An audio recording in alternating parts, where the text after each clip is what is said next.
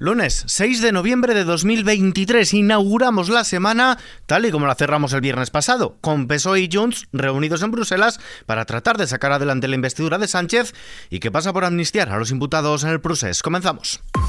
ISFM Noticias con Ismael Arranz. ¿Qué tal? El juez dirige la investigación de Tsunami Democratic contra Puigdemont y Marta Rubira. El juez García Castellón de la Audiencia Nacional ha dictado un auto en el que cita en calidad de investigada a la secretaria general de Esquerra Republicana, Marta Rubira, y a otra decena de personas y en el caso de Puigdemont le ofrece la posibilidad de comparecer voluntariamente ante la Audiencia Nacional dada su condición de europarlamentario que implicaría la obligación de dictar un suplicatorio para citarle. Todo ello en un momento en que los independentistas catalanes negocian la investidura de Sánchez con la amnistía como telón de fondo. Las negociaciones para formar gobierno se trasladan definitivamente, podemos decir, a Bruselas. Buena parte de la plana mayor de Junts se ha dado cita hoy en la capital belga, en plenas negociaciones con una delegación del PSOE sobre la ley de amnistía de cara a la posible investidura del presidente del gobierno en funciones, Pedro Sánchez, situada en un edificio cercano. Sobre esta amnistía, Esquerra la cota las causas derivadas del 1 de octubre y del 9 de noviembre. La portavoz de Esquerra Republicana Raquel Sanz,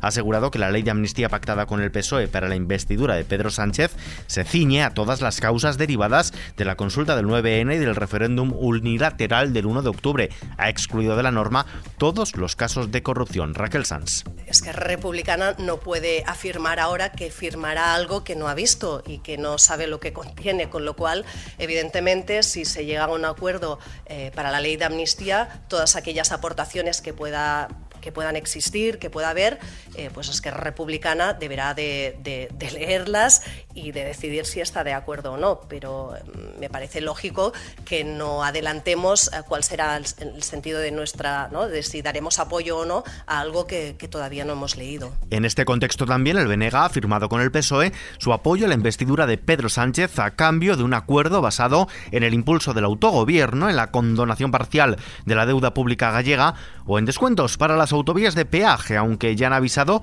de que no se trata de un pacto de legislatura. Mientras tanto, el líder del Partido Popular, Alberto Núñez Feijóo, ha descartado una repetición electoral en España porque de producirse, dice, ganaría el Partido Popular y se irían a la oposición los que quieren llegar al gobierno después de haber perdido las elecciones. El líder de los populares pide urnas para que los españoles voten la amnistía del procés. Adelanta que no habrá conicios porque saben que han mentido, que se les ha ido de la mano y que están dando la espalda a los españoles. Ya os avanzo que no habrá elecciones. Y no habrá elecciones porque si las hubiere, ganaría el Partido Popular, gobernaría el Partido Popular y se irían a la oposición los que quieren llegar al gobierno después de perder las elecciones. Además, ha convocado concentraciones para el próximo domingo, día 12 de noviembre, en las capitales de provincia de España, en contra de los pactos de Pedro Sánchez para su investidura y de cesiones como la amnistía del Prusés. El día 12 a las 12, el próximo domingo a las 12 de la mañana, estaremos en todas las capitales de provincia, diciendo muy claramente que nadie discute que España sea una democracia, pero una democracia sin Estado de Derecho es una democracia hueca. Vamos, pues, a estar ese domingo a las 12 de la mañana y también os anticipo que quieren silenciarnos, pero tampoco lo lograrán, porque el 18 de noviembre estaremos en la gran manifestación de Madrid convocada por la sociedad civil. Cambiamos de asunto. Los idiomas cada vez más importantes en la búsqueda de trabajo, aunque todavía siguen niveles previos a la pandemia. Durante el pasado año, la demanda de idiomas en las ofertas de empleo creció siete puntos y medio después de dos años de caídas, siendo el inglés el idioma más demandado por las empresas españolas, con el francés en segunda posición. Así lo pone de manifiesto la vigésimo sexta edición del informe Infoempleo ADECO, oferta y demanda de empleo en España. Y hablando de empleo, operación regreso, el ministro de Inclusión y Migraciones en Funciones, José Luis Escriba, ha avanzado que el nuevo reglamento de la ciudadanía española en el exterior permitirá aumentar la cuantía de las ayudas que se destinan a este colectivo y mejorará también sus condiciones para que puedan volver a España.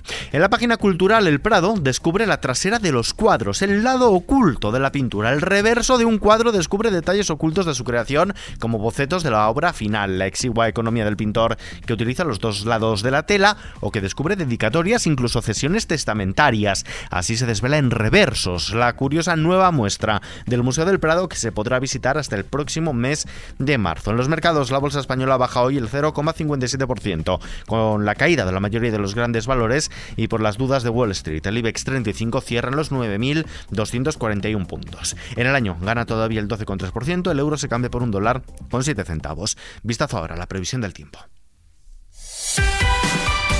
Mañana martes un frente afectará al norte peninsular dejando cielos nubosos o cubiertos con precipitaciones afectando a Galicia, Cantábrico y noroeste de Castilla y León que no se descartan en el resto de zonas con mayor probabilidad en montaña. Serán más intensas en áreas del litoral donde podrían ir acompañadas de tormentas ocasionales y se desplazarán de oeste a este tendiendo a abrirse grandes claros tras su paso. En Canarias los restos de un frente dejarán cielos nubosos con precipitaciones débiles en el norte de las islas de mayor relieve e intervalos nubosos en el resto. Las temperaturas temperaturas mínimas tenderán a descender más acusadamente en la mitad sureste peninsular y exceptuando en el noroeste pocos cambios de las máximas con algunos descensos en el tercio nordeste y en Levante. Y terminamos.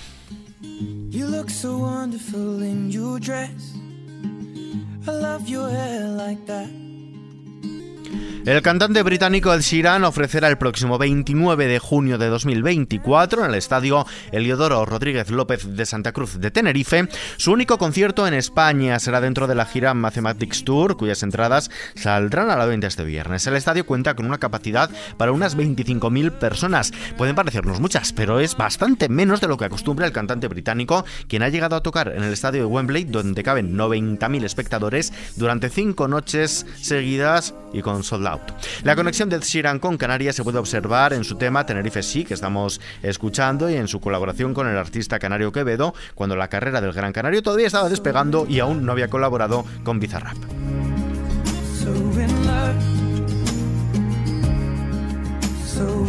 Con esta noticia que se puede encontrar también en nuestra web xfm.es nos despedimos por hoy, pero la información continúa fiel a su cita cada hora en los boletines de XFM y ampliada aquí en nuestro podcast XFM Noticias. JL García en la realización, un saludo de Ismael Arranz, hasta mañana.